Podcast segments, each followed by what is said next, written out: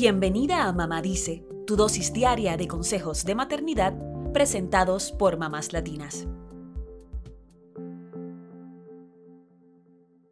Esta noche es mágica y especial porque nos visitan los Reyes Magos. Tal vez ya preparaste un cuenco con agua para los animales que venían montando, o tus hijos ya dejaron sus zapatos para recibir regalitos al día siguiente. Los más pequeños y también los grandecitos cerrarán los ojos esperando con ilusión que los tres magos de Oriente pasen por sus casas.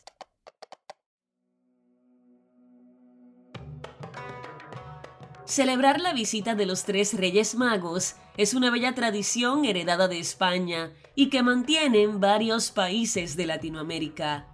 Es además el broche de oro de los festejos navideños. Según las Sagradas Escrituras, Melchor, Gaspar y Baltasar fueron guiados por una estrella en el cielo hasta llegar al lugar donde había nacido el niño Jesús. Se les suele representar con aspecto de monarcas, pero no hay nada en la Biblia que los identifique como miembros de la realeza, sino tan solo como hombres sabios. Otras leyendas, en cambio, los identifican como estudiosos de la astronomía. Los tres magos cruzaron el desierto para conocer a Jesús y llevarle de regalo oro, incienso y mirra. Y por eso tenemos la costumbre de que los niños reciban obsequios ese día. En algunos países les dejamos un par de zapatos por cada miembro de la familia. ¿Sabes de dónde se cree que viene esta tradición?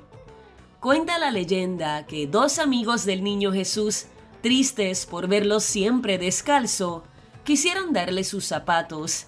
Entonces, como estaban muy usados, los lavaron, los limpiaron y los dejaron secar por la noche en el balcón. Al día siguiente, sus calzados amanecieron cargados de dulces y regalos. Los Reyes Magos habían recompensado la bondad de los pequeños. En algunas familias latinas, los niños escriben cartas y les dejan leche a los Reyes Magos para que se recuperen del largo viaje.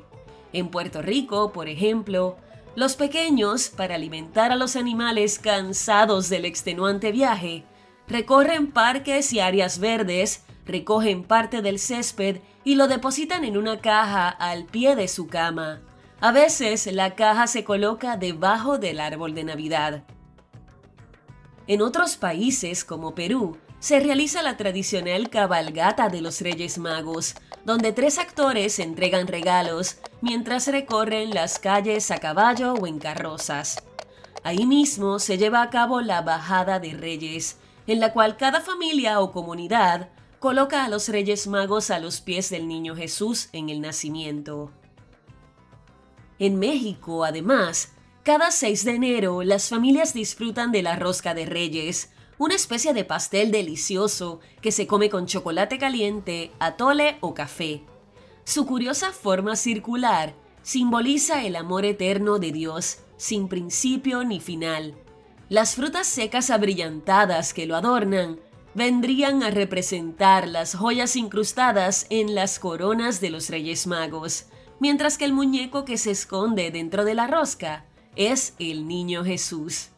La tradición dice que si en tu pedazo de rosca hay un muñeco, entonces deberás invitarle a todos unos exquisitos tamales el 2 de febrero, el día de la Candelaria, fecha en que se viste al niño Dios y se lleva a la iglesia para ser bendecido.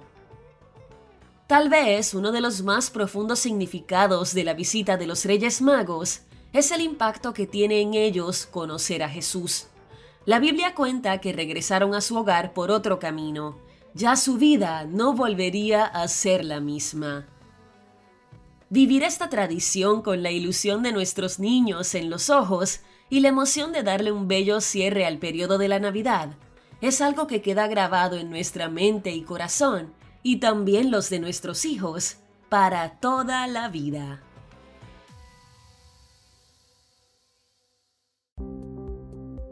Eso es todo por hoy. Acompáñanos mañana con más consejitos aquí en Mamá Dice y síguenos en mamáslatinas.com, Mamás Latinas en Instagram y Facebook y Mamás Latinas USA en Twitter.